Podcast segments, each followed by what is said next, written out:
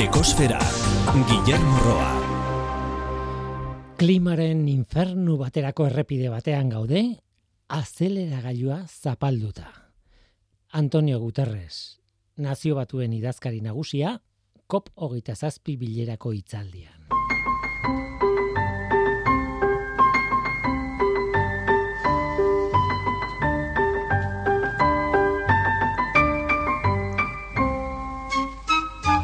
Kaixo denoi, ongietorri ekosferara. COP hogeita zazpi hasi da, Sarm el Sheikh hiri Egiptoarrean abeatu da bilera, eta horrek albiste asko sortu ditu komunikabidetan. Bileraren hasiera estatu batuetako eta txinako ordezkarien falta azpimarratu da. Haiek baitira emisio handienak egiten dituztenak, noski. Bestalde, bitxia izan da, itzaldi asko ondirela esateko hitzak ez direla garrantzitsuak. Baina tira. Irakurri dudan zerbaitek arreta eman dit ordea. Indiari buruzko informazioa. Oso herrialde handia da eta bertako emisioen gaia ba, delikatua benetan. Ikatzaren menpekotasuna handia dute. Aurreko batzarrean, eh, Glasgowen, herrialdeek ikatza pixkanaka baztertzeko plan bat adostu nahi zuten, baina indiarrek gidatuta kontrako hainbat jarrera izan ziren. Indiarrek aldarrikatzen zuten, inguru pobreetan oso zaila izango zitzaiela ikatzaren menpekotasuna desagerraraztea. Eta, bueno, behintzat horretan, arrazoia dute. Hala ere, India asko aurreratzen ari da energia berriztagarrien aldeko garapenean. Oso oso urruti daude berriztagarriak herrialdearen energia nagusia izatetik, baina bueno, alegina bai egiten ari dira, aurreratzen ari dira. Indiari buruzari gara, oso herrialde handia eta noski errealitate askorekin. Hain zuzen ere, Rajasthan estatuan, Pakistanetik gertuko inguru batean, eguzki panelen parke erraldoi bat dago, izugarri erraldoia, eta simbolo bihurtu da berriztagarrien aldeko alegin horretan. Horrelako instalazioek energia sortzeaz gain, herrialdearen asmo onak saltzeko ere balio dute. Narendra Modi, lehen ministroak, esan du 2000 eta berrogeita, 2000 eta hogeita marrerako, helburua dela Indiako energiaren erdia berriztagarria izatea. Baina Indiako kontsumoa hunditzen ari da etengabe eta hunditze horri gaur egun eusten diona gehien bat ikatza da. Beraz, auskalo berriztagarrien helburua lortzerik egongote da.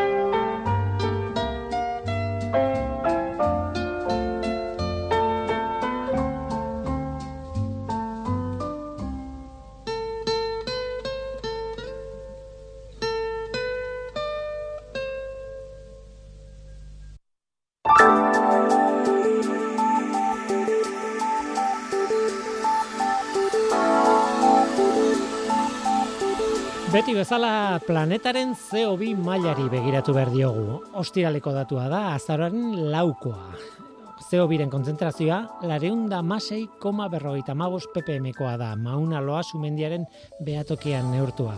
Iazko azaroaren seiko datua, konparaketaren bat egiteagatik, lareunda malau koma hogeita magos ppm izan zen, bi ppm-ko aldea pixka bat gehiago. Joera ez aldatu, aurtengo zeobiaren konzentrazioak jarraitzen du iazkoa baino altuago izaten. Eta hori ez da berri ona. Beti esaten dugu. Zeobiren konzentrazioarekin kezkarik ez izateko datua berreunda laurogei ppmkoa izan beharko luke gutxi gara bera. Eta ez lareunda masei inguru.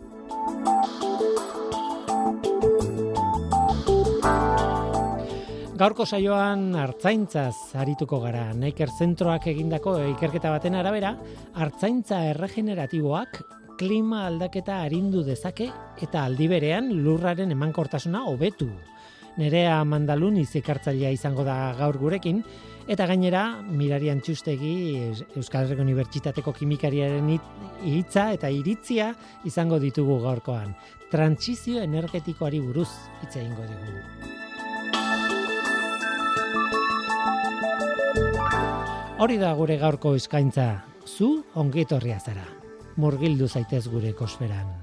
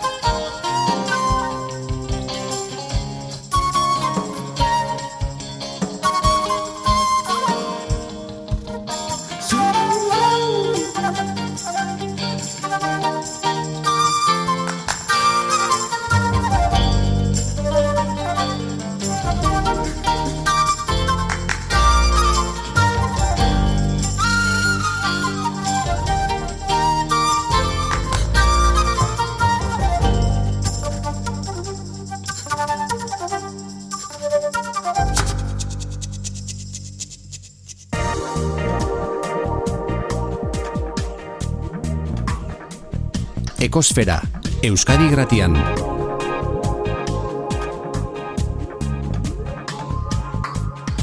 Ekosfera. Nerea mandaluni zastigarraga, neikerreko animalia ekoizpen eta baliabide naturalen kontserbazio departamentuko ikertzailea. Kaixo, ongit horri? Emil esker, eta egunon.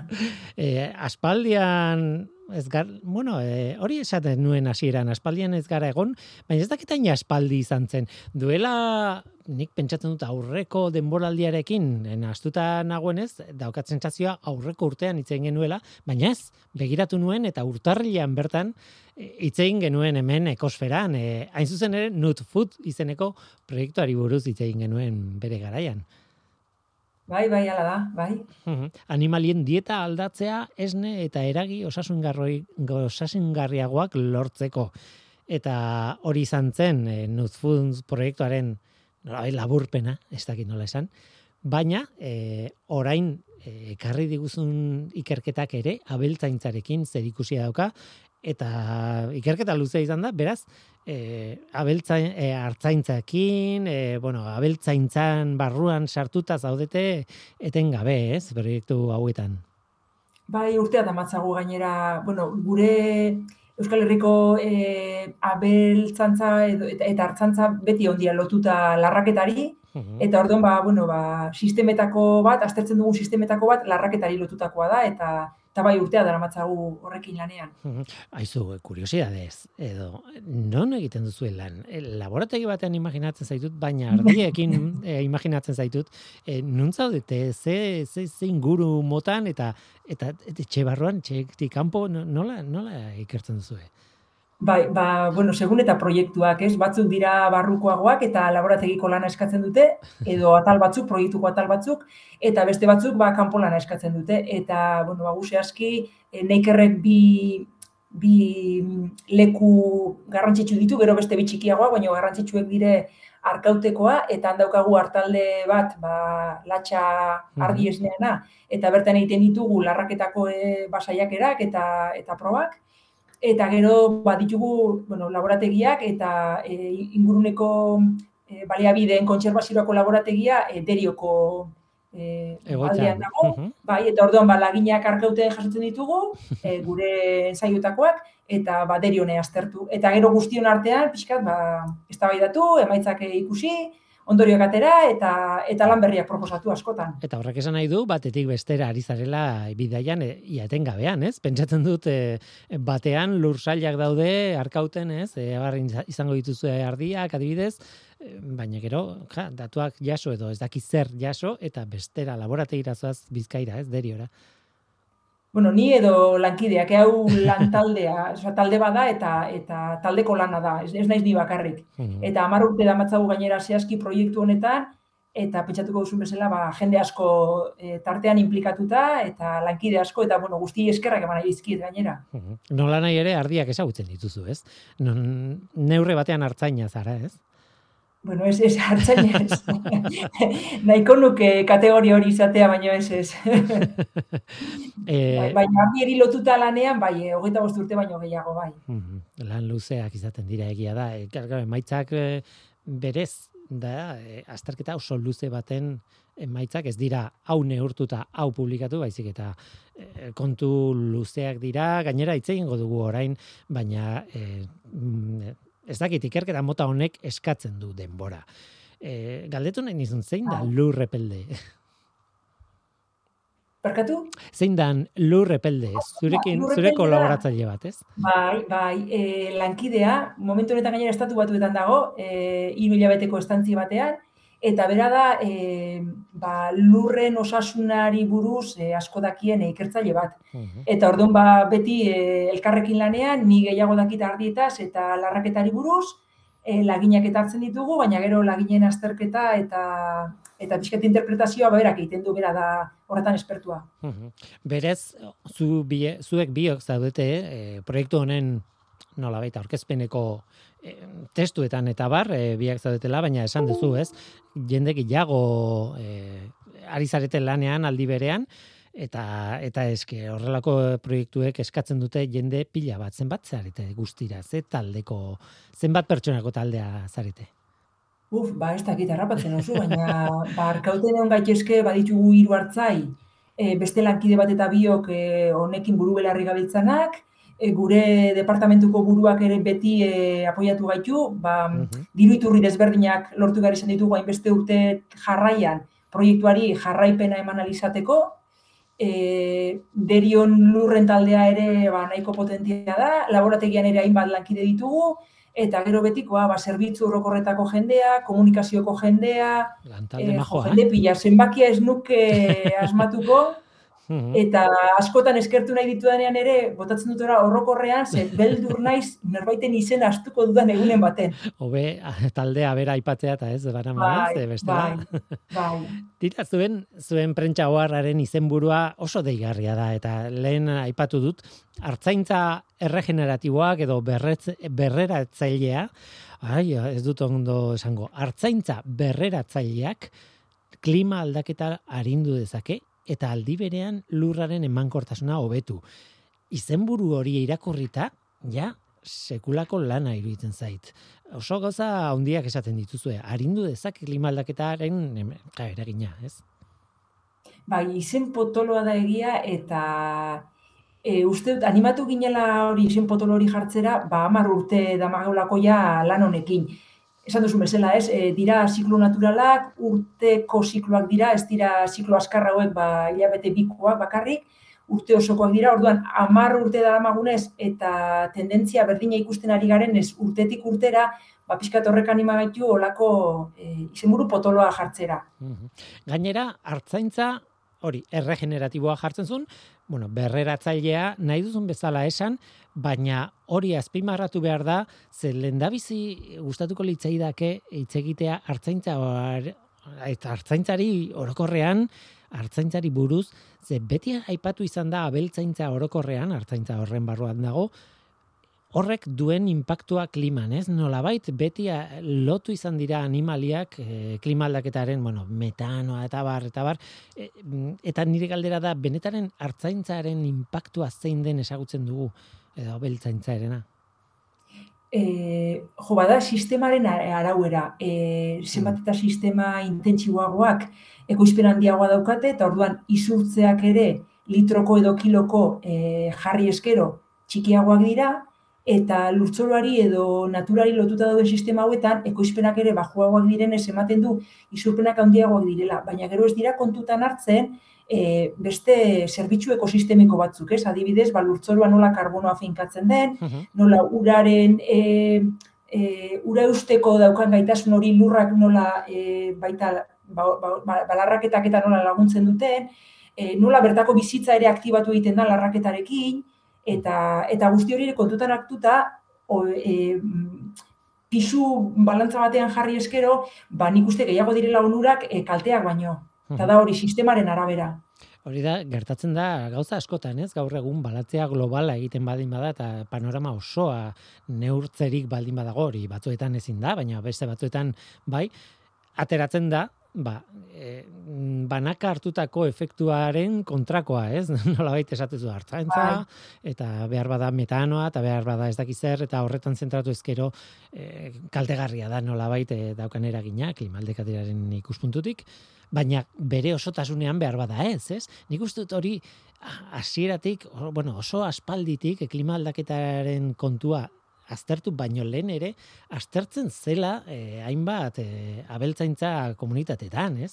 Adibidez, eh, indiarrek eta zergatik dituzte behiak, eh, bueno, zergatik diran sakratuak behiak eta hola, horren atzean dagoena askoz eh, ez dakit nola esan, komunitate, eh, gizarte, zabalago bada eta bere tokia daukate eta bere funtzioa eta dena aztertuta globalki funtzionatzen duen sistema bada, ez? Antzeko gauza bat gertatzen da hemen, ez? Bai, bai, eta gainera, e, pixkat behatuz gero, e, naturako zikloak jarraituz, e, belar jale guztiek, ba, ba, beti ere, belarraren ekoizpena jarraitu izan dute, ez? Uh Ez dakit, ba, sabanan adibidez, belarra segun non dagoen, edo, beira, Euskal Herriera adibidea ekarriz, hemen ere, e, hartaldeak edo, edo behitaldeak, edo, bueno, behi edo bestea edo zeina berek, e, zelaietako larrea jaten dituzte uda berri udazken aldean eta udaldean mendira doaz. Hori da belarraren ziklo naturala jarraituz. Tira, ba, hori aipatuta, hori aipatu nahi nuen, eta, bueno, ikuspuntu hori behintzat eh, eman, eh, asko Bai. zabalagoa da, eta askoz, ba, xietasuna handiagoakin, eta eh, azaldu beharko litzateke, baina, bueno, tira, guazen, hartzaintza erregeneratibo edo berrera etzaile horretara. E, zer esan nahi du horrek? E, abizen hori jartzen diozuenean, zer esan nahi du? Bueno, guk ez diogu jarri, eh? Baina gu Bai, bai, bai, ginen barkatu. Adituek, Bai. adituek. Esan. 2000 hamarrean edo hasi ginen gu honta zentzuten, eh, ego, eh, ego eta Artamerikan aragitako sistematan entzute zen asko, eh, Afrika aldean ere basegoen ikertzaile bat, bera estatu batetako izatez, baino aipatzen zuena sistema hau, eta jo, esaten zuena zen, e, basala modu bat, e, orain arte, askotan kaltetu izan ditugun soloak, ba, ez da bakarrik mantentzea da, e, ba hori ez, berreratzailea. Mhm. Ber, berreraz, be, Jesus izkeitz hori ere, esaten, ez? Be- berriz ere bizitza ematea, ez? Mhm. Leku askotan e, gaizki erabilita izan diren lurtzoru horiek, ba berriz ere bizia ematea. Eta horretarako badaude e, larraketako gako batzuk. Mhm.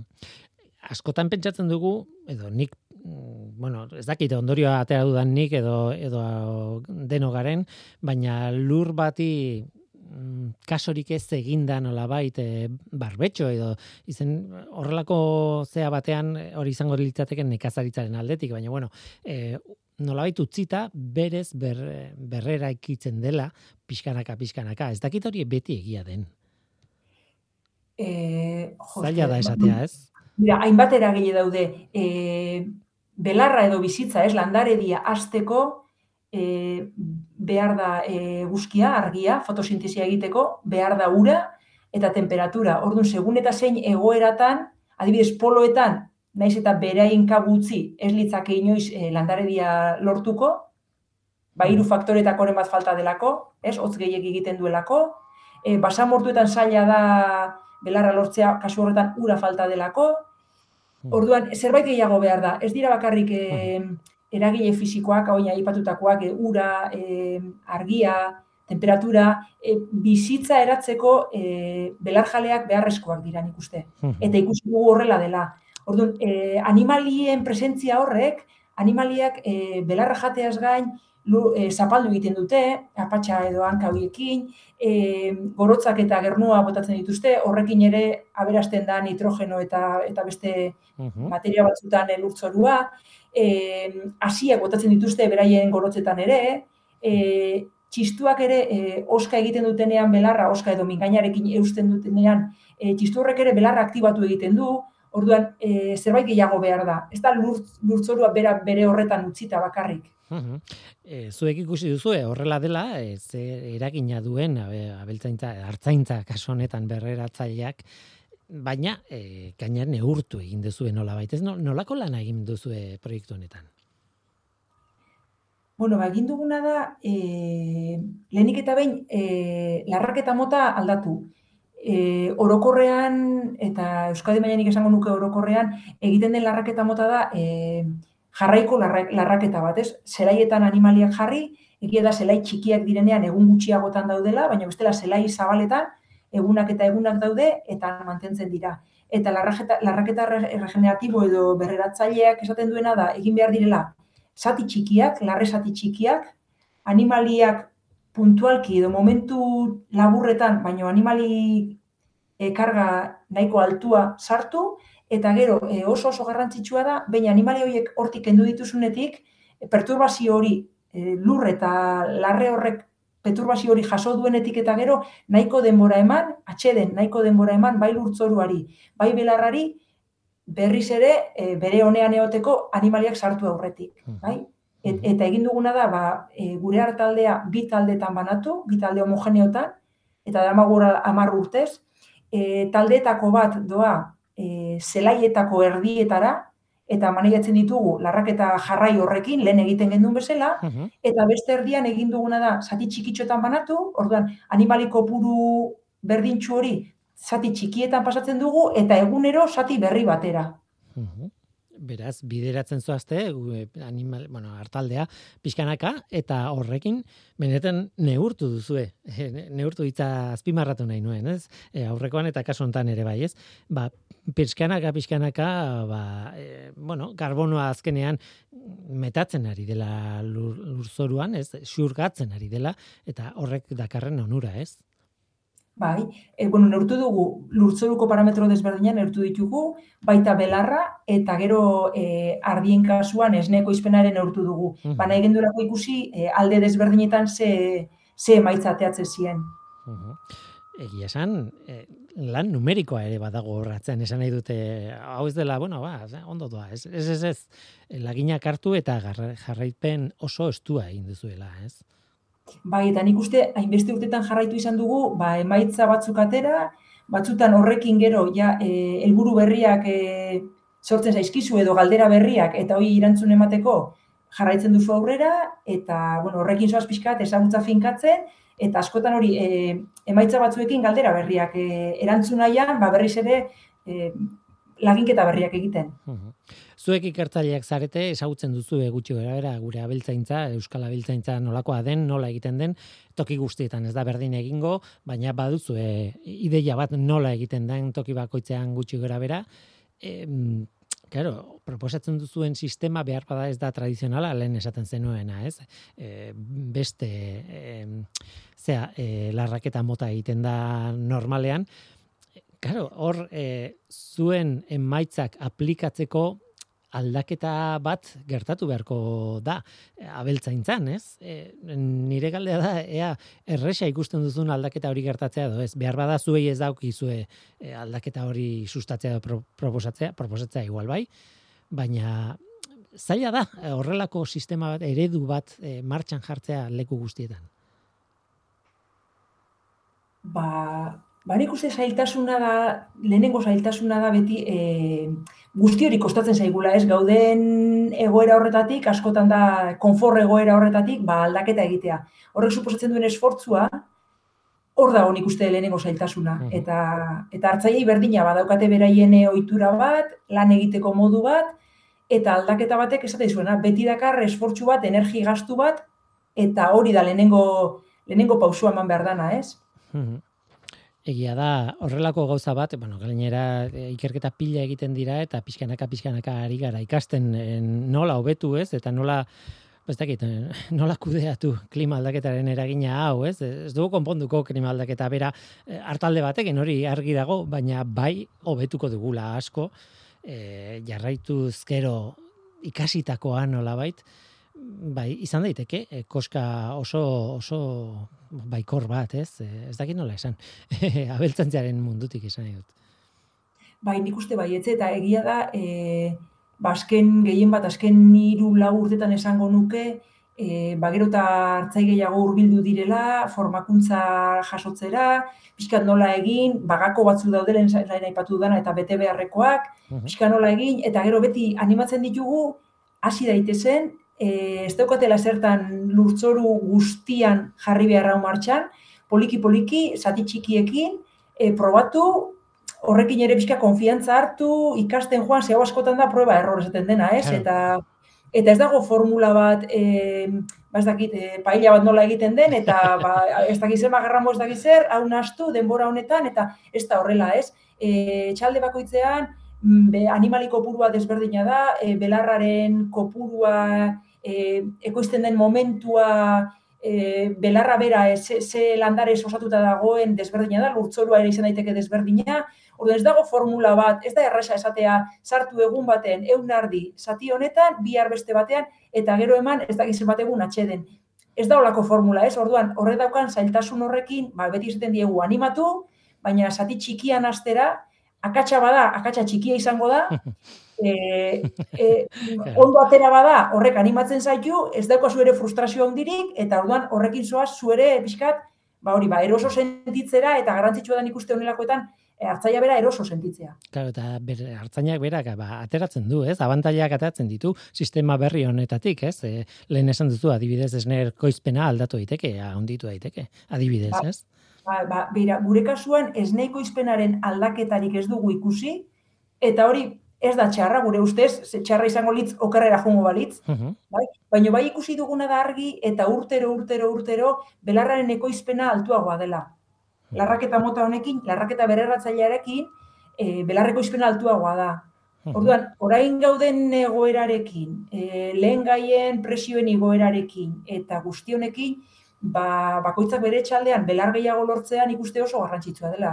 Bai. E, referentzia egiten zenioten ere bai, e, adibidez, nik irakurri dudan prentsa guarrean, e, ze espeziei. E, espezie edo arrazai edo abereen, e, bueno, eske espezie hitza ateratzen zait, ez dakit espezia den zehazki, baina arrazak edo e, egokienak bilatu behar dira, e, teorian, ez, sistema egokiena izateko. Esan nahi du horrek ere eragina du, ez, emaitzean. E, bai, egia da, bueno, gure latxardia e, ohituta dagoela e, larratzera edo sistema betidanik horrela izan dela eta orduan ba, ba oso ondo egokituta dagoela. Beste arrasa batzuk igual ez daude ainoituta ba, larraketara. Eta e, espezie ezberdinek desberdin larratzen dute, baina espezie baten barruan ere arraza desberdinek e, ba, ba, bai formato aldetik eta bai ba, genetikoki ere nola landu izan diren, edo nora bideratu izan diren, horrek ere eragina dauka e, ba, balarraketara goituago edo, edo gutxiago egotera bai. Ez da berdina izango Gipuzkoako mendi bat edo eh, Nafarroako hegoaldean edo Arabako lautadan dagoen Hori da, da, asko bai, asko bai, aldatzen da. desberdina Baina, baina hiru adibide horietan adibidez latxa ardia badabil, hiruretan dabil. e, izan daiteke formato desberdineko animalia, baina hiru kasuetan e, ardi berdin, berdina edo bai. Mhm, Famili berekoa da. Eta adibidez, eh, altuerak asko eragiten du, esan nahi dute Pir- Pirineoak, eta ez- etorri zaizkit burura. Eh, esan duzunean, eh, ardilatxa ondo moldatzen dela, eh, aipatutako hiruetan, eh, bilatu dut mentalki beste bat. eta Pirineoak eta horrez zaizkit burura. Behar bada, eh, claro, eh, altueran gora eramatea edo eh, asko aldatzen du kontua.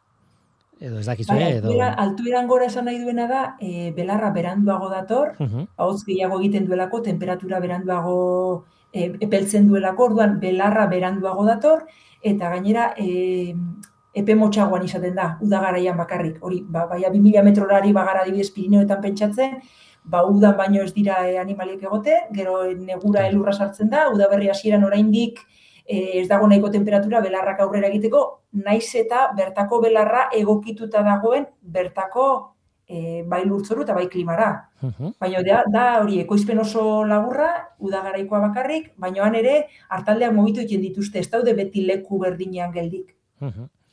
Beraz, e, bueno, bere osotasunean ere momentu e, kasu honetan ikusi behar da ez, e, zer animali dagoen non eta nolakoa den bai klima, bai egoera, bai pentsatzen dut ere Ba. e, e, topolo, e, topografiak asko aldatzen duela e, produkzioa, belarrena eta Bai. orientazioa Eta bera. egutean dagoen edo gerispetan, bai, Mhm. eragin asko daude. Mhm. Eta, claro, e, itxasotik gertu egon edo ez, eta horrelako faktoreak izugarri aldatu dezakete kontu hau guztia, ez? E, zuek e, ikastaroak ematen dituzu, ez? Ez kontatu duzunaren arabera, e, bueno, eskaintzen dituzu ez, abeltzainei, hartzainei, e, ikastaroak e, zuen sisteman topatu dituzuen emaitzak eta transmititzeko, eta lan egiteko modu bat e, irakatsi, ez dakit irakatsi, aditza e, ausartzen naizen esaten, eh? baina, baina bintzat transmititzeko, ez da? Bai, bueno, gu berez ez gara formakuntzara dedikatzen, baina bai ematen ditugu noizean behin mintegiak edo proiektuaren barruan ematen ditugu batzutan hitzaldiak eta horrela, bartzaiak etortzen dira eta saiatzen gara basaltzen guzti hau nola egin, baina bueno, berez gure gure lanarloa ez da formakuntza. Bai, gure lana eta emaitzen e, zabalkuntza egitea hori bai.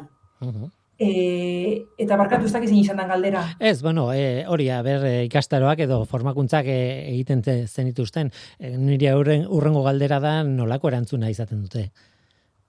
Ikastaro horiek ba, edo.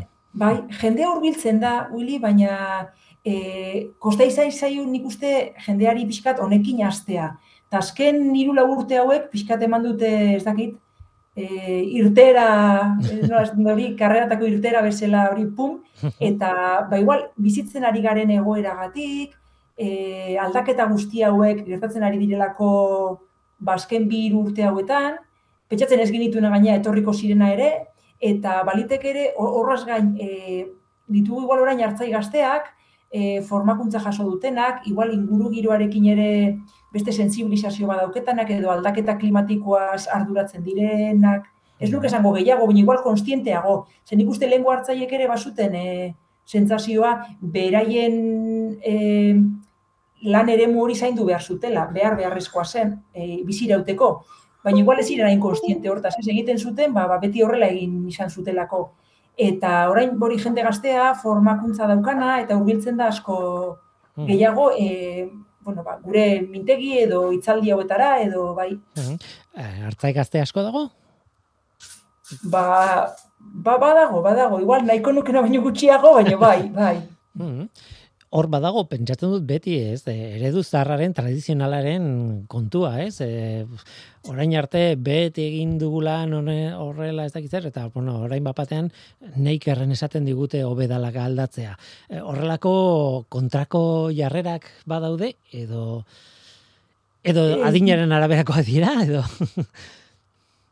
Ez nik uste eh e, betiko hartzantzatik ere badaukagula zer ikasi, hmm. beraiek ere basekiten gauzak nola egin behar ziren, nik uste igual azken ba, bi amarkadatako e, aldaketa hauek e, bartzantza bera pixkatere aldatu dutela, hartzaiaren presentzia igual gutxiago ikusi izan dela e, bartaldeak e, kudeatzen, eta ba, pixkat, da beraietatik e, zekiten guztia jaso, eta lehen aipatu dudana, ez, irulaugako gehitu, eta kombinazio bat, e, nik uste ez dela lengo astu behar, e, eta albo batean utzi behar ez da ere.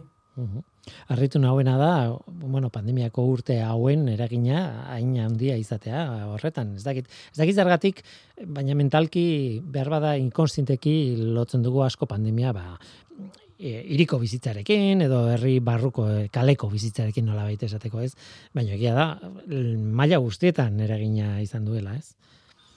Bai, e, bueno, hartzaiek diote, beraiek, beraien egunerokotasunean berdin jarraitu zutela lanean, eta egia da, ardia gesten, gazta egiten, gazta hori saltzen, igual urbileko salmenta askok e, hobetu zuten, ba, ba, beti ere hori, ba, eskenduleko aukerarik e, urrutira juteko ere, Eta igual eman diguna den hori aukera pandemia horrek izan da, ez dakite, geldiun etxo bat egiteko, pentsatzeko, e, zertan genbintzan eta e, eta benetan hori den e, aurrera begira nahi duguna edo egin behar duguna, ez dakit ez, pixkat igual pentsatzeko aukera eman digu guztioi. Bai kaletarrei, baita, bueno, igual berai hartzai ere, eta batzutan urbiltasuna, ba, lehen aurretik e, harremanik ez zeukaten e, jendearekin. Eta gero horren atzetik etorri zaigu, ba, beste presioen igoera hau, e, eta azken azkena izan da, uda hontan euki dugun lehorte arraro hau ere, eta ez dute gainera, e, honetaz dakitenek, ba, gero eta sarriago gertatuko direla onelako egoerak, ordu bastakit guztiak pixkat jarri gaituen, e, danok, ez dakit esan, eh, semaforoa piztuta edo... hori da, hori da, bai, bai. Egia esan, e, txantxa eh, ematen baldin badu ere, hausnartzeko. Gara, e, aukera eman dizu bai. edo, hausnartzeko beharra. Piztu dizu, ez? Bai. Hain bai, bai. ere, ez? Oso, oso gauza bitxia da. Eta, ja, az, bueno, bukatzen, bukatu behar dugu elkarrizketa ja laizter, baina aurrera begira jartzea eskatuko nizuke.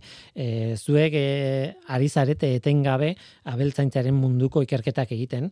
E, Karo, pentsatzen dut, ikerketa hau bera, e, hartzaintza berreratzailean erena, ez dela bukatzen hemen. E, amar urte egin dituzue, ez, dela gaizki, ez dagoela gaizki, baina ez dela bukatzen hemen, ez? Pentsatet. Baina hala ere galdetu nahi nizun, hemendik aurrera begira, e, nun jarri, norantz zoazte nahi kerren? Norantzukoaz, ba, barlo honetan, e, larraketa berreratzailearekin, lehen aipatu dizutez, emaitza batzuk lortu, galdera berriak sortu, horren eh, erantzunaren bila eta eta horretan gabiltza orduan ikusi dugun orain arte azken 10 urte hauetan izan da e, karbono askoz gehiago e, eh, surgatzen duela larraketa mota honek lurtzoruan e, baita ere e, lurtzoruko bizitza bertan daude mikroorganismoen bioanistasuna igo egin dela Eta, bueno, lehena ipatu dizut ere ez, belarraren ekoizpena altuagoa dela, eta lurtzoru honek karbono gehiago daukanez, materia organiko gehiago dauka, eta gehien bada materia organika partikulatua da, bueno, ba, azken kapa fin hori e, maneioagatik e, finkatzen dena. Eta guzti horrek baimentzen duena da, e, lurtzoruak ura eusteko almen handiagoa daukala. Orduan, orain non gauden edo nora zen, ba jakin nahi dugu benetan, hor dagoen bizitza horrek ze lotura daukan karbono nitrogenoarekin, ordan gaude pixkat e, ziklo biogeokimikoak aztertu nahian, larraketa mota honen eraginez e, sortzen direnak edo edo aldatzen direnak, ez? Hmm, eta hortan, hortan jarraituko dugu, ez dakit, datozen bi iru urteak edo... Honek irekitzen ditu frente asko, e, mikrobioen frentea, e, bai. frente kimikoa, lurzoruaren kimikarena, e, fizikoare bai, e, urarekin zer gertatzen den, e, beraz, bai. e, bueno, ikerketa lerroak ere zabaltzen ditu pentsatzen dut, ez? Bai, eta guretzako ere e, askotan gauza berriak dira, eta, bueno, ni ere gainera lurtzoruaz, ba, ikasten ari naiz. Mhm. Ze gehiago dakite, zerbait gehiago ardi eta ze lurtzoruaz, baina orduan, beti da hori emaitza batzuk lortu, eta orain arte, e, soltean edo, edo banaka aztertu ditugu mesela, orain nahi ditugu osotasunean, ez? E, ba hori, e, ziklo biogeokimiko hiek osotasunean aztertu eta galdera batzu erantzunak e, ia aurkitzen dizkigu. Uh -huh. aipatzen e, bueno, BRTA, Bas Research and Technology Alliance, ah. aliantza horre, horretzako kideak zaretela, hor koordinatzen ari zarete ikerketa zentro askoren artean, ez dakit honen kasua den edo ez, baina hortxe zaudete, ez zaudetela bakarrik, baizik eta, bueno, gaur egun egiten den ikerketa oso saretua da nola bait, ez? E, konexio oso handiak zentroen artean, eta, bueno, hemen ere, e, behintzat, e, baduzuela aukera hori, ez? E, zuek, et, zuen inguruan daude zentroekin eta ikerketa egiteko, eta hori importantea da. Bai, bai, eta sinergiak aurkitzen ditugu gainera askotan. Tira, ba, nerea mandaluniz, e, ez dakit e, besterik daukagun kontatzeko, baina iruditzen zait oso baikorra oso itxaropentsua e, kontatzizkiguzun emaitza eta modu hauek e, hartzaintzarentzat. Eta e, benetan onditzen baldin bada karbonoaren biltegiratzea, hobetzen baldin bada e, larraketaren kudeak eta oso berri honak dira, esan duguna, naiz eta honekin ez dugun konponduko klima aldaketa osoa, baina e, aurrera pauso handia da oso oinarrizkoa den sektore batean eta hori ba, beti da garrantzitsua.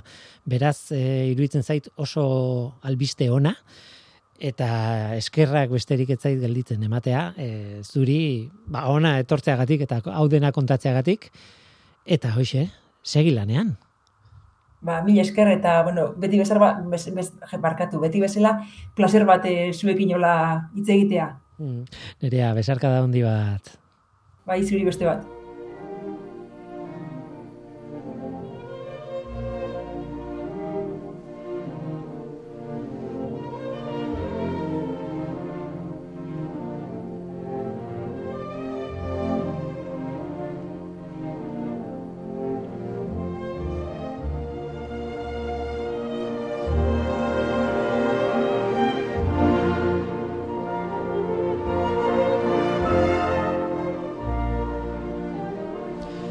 Eta ideia bat buruz hitz egin nahi dizuet. E, nire YouTubeko ibilbidetako baten ondorio bat da. E, bueno, han topatzen ditudan ideiak. Alegia horretaz arduratu den beste jende baten lanetik erauzitako informazioa. Nola bait. Uste dut behin baino gehiagotan aipatu dudala Tom Scott divulgatzailearen kanala. Ba, oraingoan, bueno, eta askotan egiten duen bezala, harritu egin nau berak tratetutako gaia eta erakutsitako adibidea.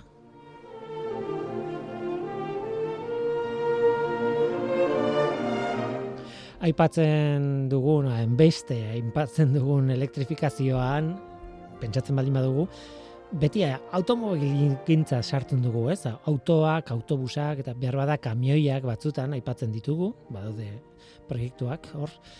Gainera bizikleta elektrikoa nola ez, motor elektrikoak eta bestelako garraio bide txiki, ez? Elektriko baldin badira, ba, aipatu egiten ditugu, ez, aurrerapen bezala. Noski horretan, aztertu behar da elektrizitate hori, nondik eskuratzen den. Baina tira, onar dezagun oraingoz, neurri batean garraio bide elektriko bat izatea, ideia hobea dela, errekuntzako motoreak erabiltzea baino. Eta gaur kontatu behar dugunarekin behintzat, ala pentsatuko dugu. Hala ere, ibilgailu ez zerrenda horretan, ibilgailu elektrikoen zerrenda horretan, trasta handi batzuk falta dira.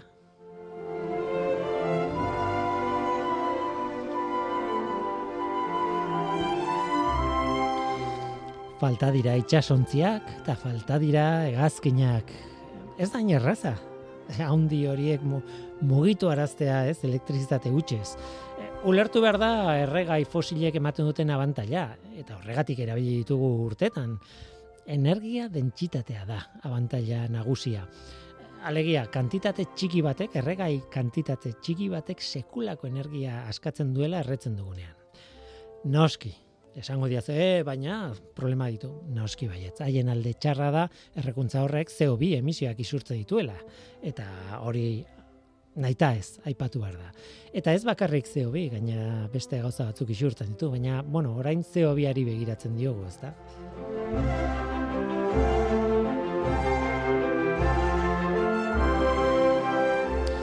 Dena den, albiste hon bat dago, egazkinak alde batera utzita, eta itxasontzietan zentratuta, itxasontzi elektrikoak egingarriak dira. Gaur itsasontzietan zentratuko gera horregatik. Itsasontzi elektrikoak egingarriak eta lanean ari dira funtzionatzen dute gaur egun. Eta esan nahi dut erabilgarriak diren itsasontzi elektrikoak.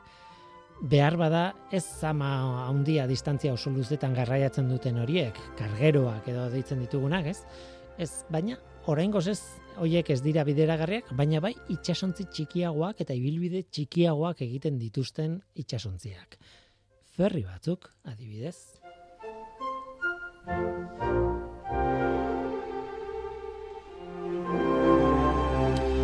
Ferri elektrikoak badira, adibidez Europan.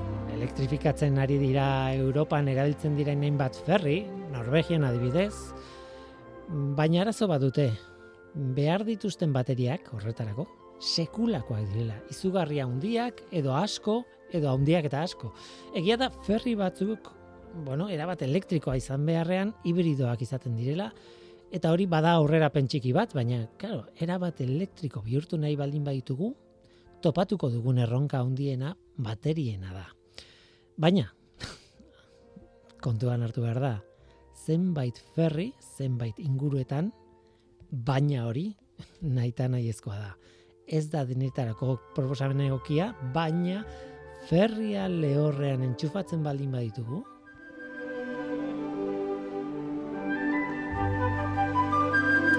Ideia burutazioa raroa dirudi eta behar bada bada, baina zenbait kasutan funtzionatzen du. Egiat, eta hori da Tom Scott divulgatzailearen kanalean erakutsi diguna.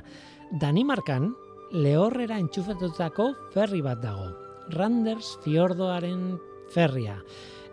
herri baten izena datorkit hemen, Udbi Hoch edo horrelako zerbait, izen zaila da niretzat auskatzeko, baina tira, toki hartan ferri bat dago lehorrera entxufatuta. Ez da ferri huts bat, aldiz kabledun ferria da. Jutlandia penintxulako ekialdeko kostan dago, nahiko iparraldera, aharu siritik hogei edo geita mar kilometrora iparralderantz. Tira, eta ferriak irureunda berrogeita mar metroko kablea dauka itxasontzian kiribilduta, kablearen mutur bat ferriaren motorrari konektauta noski, eta bestea, beste muturra, abiatze puntuan entxufatuta, lehorrean entxufateta, sare elektrikoan entxufatuta, uretako uretarako egokituta dagoen kable batekin noski, ez? Haren bidea eginala, ba, gurpil bat biratzen jarri, eta kablea askatzen du ferriak. Bueltako bidean jaso egiten du kable hori, pixkanaka gurpil horretan. Bidies el motor ere baditu larrialdietarako barkatu, bada ez bada. Baina berez, ohiko funtzionamendua elektrizitate utxarekin egiten du gaur egun.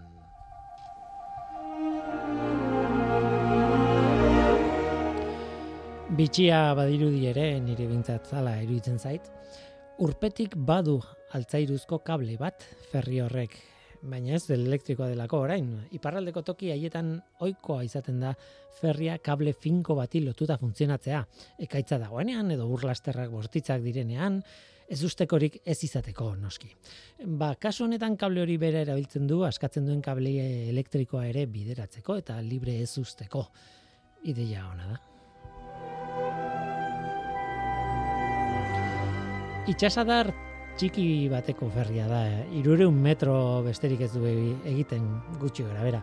Eta handik itxasontzi bat sartzen edo ateatzen denean, itxasadar horretatik esan nahi dut, ba noski, ferriaren kablea kontrolatu egin behar da, edo kendu, edo bildu, edo dena delakoa, ez, navigazioari ostoporik ez egiteko.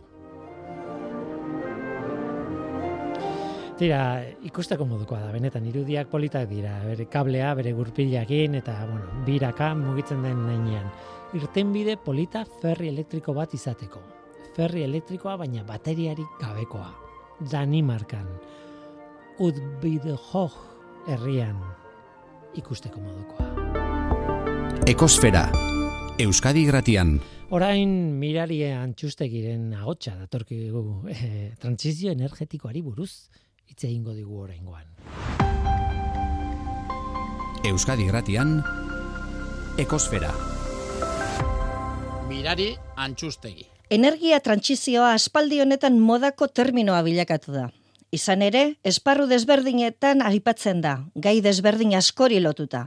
Energia iturri alternatiboak, ekonomia, gizarte justizia, ingurumena, aldaketa klimatikoa, eta egia da, izan ere, energia trantsizioak harreman zuzena duela edo izango duela aipatutako atal guzti hoiekin. Energia trantsizioa ez da bakarrik beharrezkoa, naita eskoa da, eta izatez, iada gertatzen hasia da. Gaur egun daukagun sistema ez da jasangarria arrazoi askogatik. Erregai fosiletan oinarrituta dagoelako. Erabilera eta kontsumo egoera gora besterik ez dutelako egiten errekurtsoen eskaziak areagotuz edota energiari lotutako lehengaiak eta enpresak oso lobby potenteak dituzte gutxi batzuen esku daudelako besteak beste. Horrez gain, naiz eta paperean denok jakitun izan gaur egungo egoerari aurre egiteko daukagun estrategia garrantzitsuena eraginkortasun energitikoa dela, badirudi benetako politikak ezartzerakoan asko aipatu eta gutxi aplikatzen den kontzeptua dela. Gehien bat, esfortzu bat eskatzen duelako sistemaren alde guztietatik eta aurrezpenak oso zailak izaten direlako saltzen sarritan ez da horren erraza aurrezpenak sortutako irabazia ikusten. Baina aurrezpen horiek lortzeko egin beharreko esfortzua bai agerian dagoela. Horregatik nik uste dut askorentzat trantsizio hau aurrera eramateko estrategiaren joera edo markatutako bidea beste norabide batean joan dela. Orain arte erabili ditugun energia iturriak ez dira jasangarriak, Beraz, bila eta esarri dezagun beste iturri edo teknologia batzuk jasangarriagoak direnak, hots, energia berriztagarriak. Eta jarrai dezagun lehen bezala. Hau da, aldatu ditzagun gure jostailoak orain arteko joko berarekin jarraitu alizateko. Eta berez, dagoeneko aldaketa hori positiboa da. Neurri baten eta apur baterako egoera lausotuko luke. Baina horretara bakarri mugatzen bada, laister izango dugu krisi berri bat. Momentu honetan dagoen egoera larriari eta sinistu oso egoera larrian gaude. Ematen zaion erantzun bakarra teknologia batzuk beste batzungatik aldatzera mugatzen bada, kudeak eta eredua ikutu gabe. Arazo hau ez da konponduko, eta hori gertatzeko arrisku handia ikusten dut trantsizio energetikoak joko berri baten murgiltzean suposatzen du. Eta joko berriak arauak aldatzera behartzen gaitu. Az gaitezen beraz, lehen bailen gure oitxurak aldatzen benetako trantsizio baten bidean jartzeko.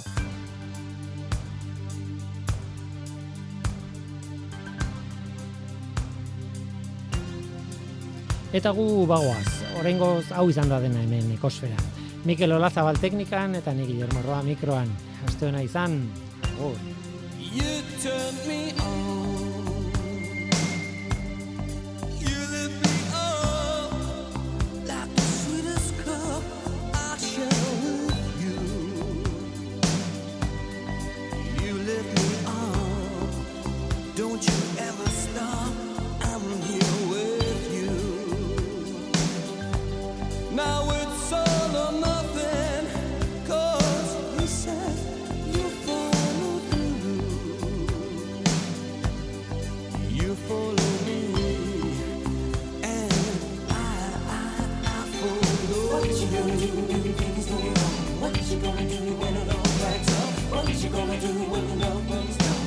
gonna do when the flames go up? Who's? What's it gonna take to make a dream survive? Who's got the touch to calm a storm inside? Gonna save you? I